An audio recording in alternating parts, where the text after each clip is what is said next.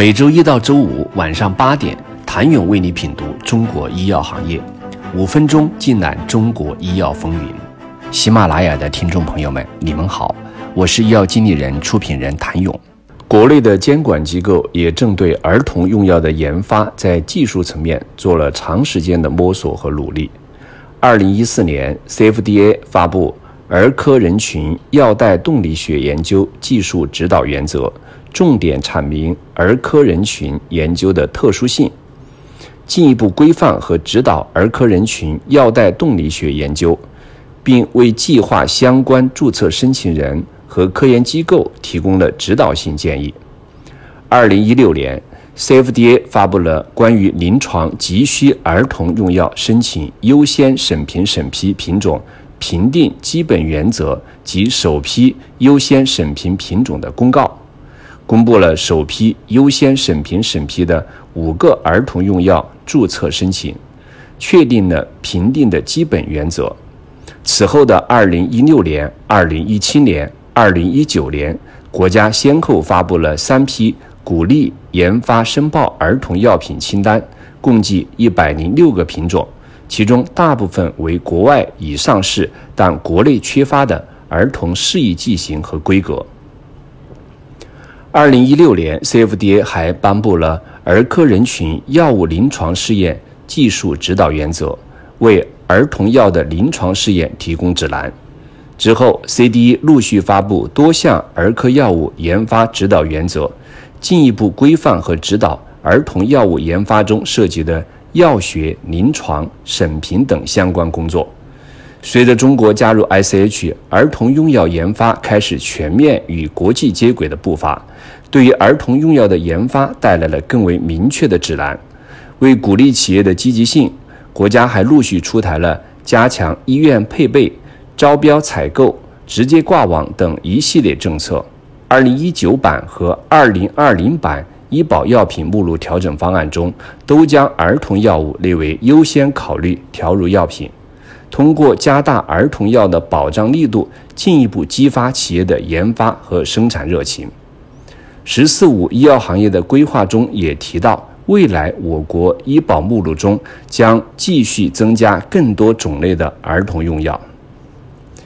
二零二二年六一之前不久，国家药监局发布《中华人民共和国药品管理法实施条例》，其中提出，国家鼓励儿童用药的研发。和创新，对首个批准上市的儿童专用新品种剂型和规格，以及增加儿童适应症或者用法用量的，给予最长不超过十二个月的市场独占期，在此期间内不再批准相同品种上市。去年，国家 CDE 开通了儿科用药专栏，将儿科用药相关政策法规、指导原则、培训资料给予集中公开。今年还开办了儿科用药相关指导原则宣讲会。除此之外，药审中心还开通了儿科用药审评的绿色通道。有儿童药品生产企业在采访中对医药经理人表示，除了具体的定价政策等落地细则外，国家鼓励儿童药的研制和创新的政策环境已经相当完备和成熟。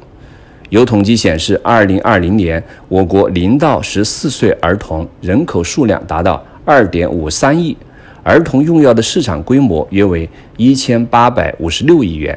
根据儿童疾病普及。就诊趋势，业内预计，二零二一年我国儿童用药市场规模将达到两千亿元，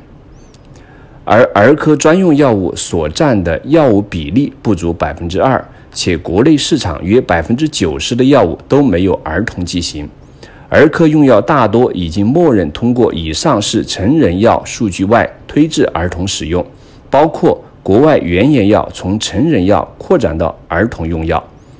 投身儿科用药研究的企业也并不多。据全国工商联药业商会数据，国内六千多家药厂专门生产儿科用药的仅十余家，有儿童用药生产部门的企业三十余家，而专注研发儿科新药的企业更是寥寥。当然，这样的现状在慢慢发生改变，越来越多的企业把儿科用药纳入研发考虑的范围。两千亿元儿童用药市场，十五家儿童药企，谁能引领风骚？请你明天接着收听。谢谢您的收听。想了解更多最新鲜的行业资讯、市场动态、政策分析，请扫描二维码或添加医药经理人微信公众号“医药经理人”——医药行业的新闻与资源中心。我是谭勇，明天见。